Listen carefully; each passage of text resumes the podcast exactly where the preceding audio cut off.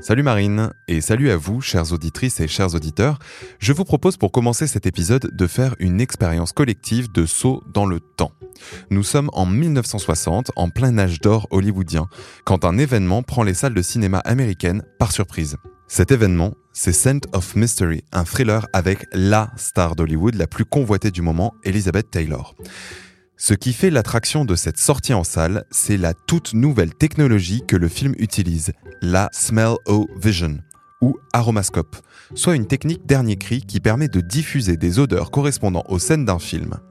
Lorsqu'en introduction du film, un papillon pose ses ailes sur un pêcher, l'odeur sucrée des pêches se répand dans tout le cinéma sous le regard ébahi des spectateurs.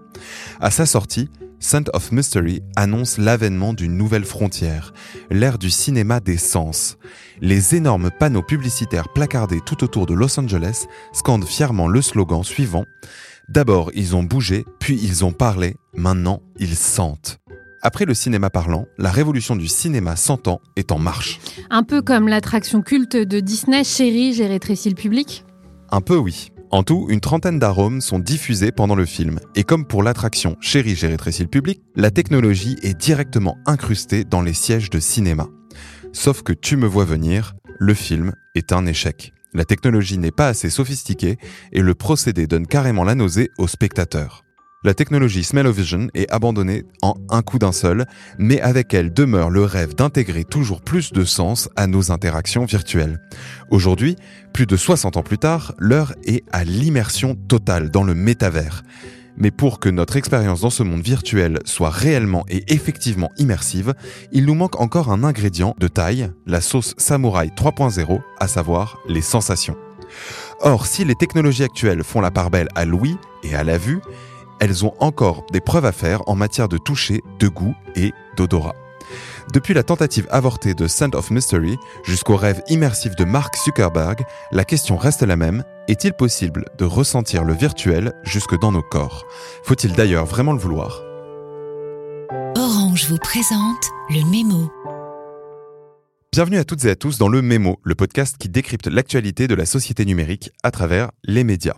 Cette semaine, nous allons nous plonger dans des considérations à la frontière de la technique et de la philosophie, celle de la matérialité des interactions homme-machine. Je t'en parlais en introduction, avec l'arrivée en trombe du métavers sur toutes les lèvres, celle de Mark Zuckerberg en premier lieu, les questions autrefois réservées au domaine du gaming ou à des attractions Disney ressurgissent sur le devant de la scène. C'est le cas notamment des dispositifs haptiques qui promettent, grâce à la physique des ondes, de faire ressentir dans notre corps ce qui appartenait jusqu'à présent au virtuel. C'est l'heure du petit point lexique. Tu entends quoi exactement par haptique? Concrètement, les dispositifs haptiques sont tous les dispositifs qui permettent de stimuler les sens du toucher afin de reproduire en réalité virtuelle des sensations du monde réel. Comme le décrit de manière plus précise le média américain Sifted, l'haptique vient du grec apto, qui signifie toucher. Et comme le rappelle le média en ligne, l'haptique existe dans l'industrie technologique depuis plus de 30 ans. C'est le cas des premiers pagers Motorola qui ont instauré la vibration comme signal d'alerte lors d'un appel ou d'un message, ou encore les manettes PlayStation qui vibrent lorsque votre personnage meurt. Mais comme le constate un expert interrogé par Sifted, il n'y a pas eu beaucoup d'avancées dans la technologie haptique depuis 1994. Pourtant, si la gamme des sensations tactiles reste encore limitée, l'intérêt du marché est énorme. Je pense notamment à l'annonce récente de Mark Zuckerberg au sujet du lancement des gants haptiques Made in Meta. Comme le rapporte The Verge, ces gants sont l'un des projets les plus ambitieux du géant de Cupertino, avec un objectif vertigineux, celui d'apporter des sensations réelles dans le monde virtuel et de pouvoir in fine nous donner l'illusion de caresser un animal, tenir un objet, ou même de simuler la sensation de texture comme l'herbe, la neige ou le bois dans le métavers. Ok, c'est bien beau les bonhommes de neige virtuels, mais comment ça marche concrètement? Je vais essayer de faire simple. D'abord, le gant de Meta est composé d'une quinzaine de coussinets gonflables appelés actionneurs.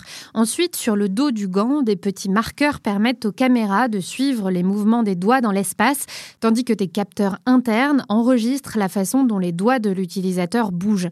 Ces sensations s'ajoutent aux signaux visuels et sonores pour donner l'illusion parfaite d'un toucher physique. Comme le rapporte The Verge, c'est lorsqu'il a touché une assiette que Michael Abrash, le responsable aptique chez Meta, a compris que la technologie était au point. Comme il le raconte aux médias américains, la combinaison de la sensation provoquée par les actionneurs du gant, de l'image virtuelle de l'assiette et du son du frottement de la céramique a provoqué chez lui un moment eureka, venant achever plus de sept années de recherche en laboratoire. Car encore une fois, le projet fou de développer des gants haptiques ne date pas d'hier. Dès 2017, Mark Zuckerberg affirmait travailler à la création de gants qui pourraient nous permettre de dessiner, écrire sur un clavier virtuel et même, je cite, lancer des toiles comme Spider-Man. Waouh, ça fait rêver. Mais au-delà de ces rêves d'homme araignée de la part de Zuckerberg, les pistes dévoilées par Meta nécessitent encore de transmettre le sens du toucher par le biais d'un objet, en l'occurrence une paire de gants. Mais comme le raconte Sifted, certaines startups proposent d'aller encore plus loin. Ultra Haptics, par exemple, développe ce qu'on appelle l'aptique aérienne, qui permet de sentir et de manipuler des objets virtuels directement dans l'air, sans aucun intermédiaire. Alors ça peut paraître complètement fou, voire de l'ordre de la sorcellerie, mais la technologie fonctionne en réalité grâce à des ondes sonores hautement concentrées que l'on n'entend pas, mais qui permettent de créer l'illusion parfaite du toucher. Nous avons beaucoup évoqué le toucher, mais revenons-en aux autres sens. Comme tu l'évoquais en introduction, l'utopie d'une technologie qui intégrerait l'odorat à nos interactions avec les machines hante l'humanité depuis un moment. Mais au-delà des expériences gadgets comme celle du cinéma olfactif, il peut y avoir un vrai intérêt à développer de telles fonctionnalités. Comme le rappelle le média Vox, si nos smartphones sont aujourd'hui capables d'entendre, voir et de sentir notre toucher, il leur manque toujours la possibilité de sentir les odeurs. Or, selon Vox, c'est une technologie qui pourrait être déployée par défaut d'ici 5 ans sur l'ensemble de nos smartphones. Et on parle de centaines de millions d'appareils. Alors, au risque de paraître ronchon, je ne comprends pas trop l'intérêt. Est-ce que ça veut dire que demain, Siri nous dira qu'on s'est mal lavé les dents? Non, quoique. Plus sérieusement, il s'agit surtout d'une mission de santé publique.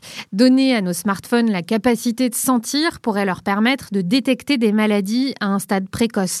Comme l'explique Vox, les chiens peuvent sentir le cancer, la maladie de Parkinson, le paludisme et d'autres maladies qui provoquent des changements dans l'odeur corporelle. Ils pourraient même, selon certaines études, sentir le Covid-19. Tu commences à comprendre tout l'intérêt. Déployer une telle technologie sur tous les téléphones permettrait de détecter les maladies à des stades précoces et d'agir comme un redoutable outil de prévention. Alors je me pose une question toute bête, mais est-ce vraiment une si bonne idée que d'accorder au téléphone un nouveau moyen de surveiller notre comportement? À l'avenir, les données senties par le téléphone seront-elles privées? Pourquoi? Est-ce qu'elles ne seraient pas piratées ou exploitées à des fins publicitaires? Tu as raison de le souligner, ce sont des préoccupations évidentes lorsqu'on constate les dérives de surveillance qui accompagnent des téléphones qui peuvent voir ou entendre comme c'est le cas aujourd'hui.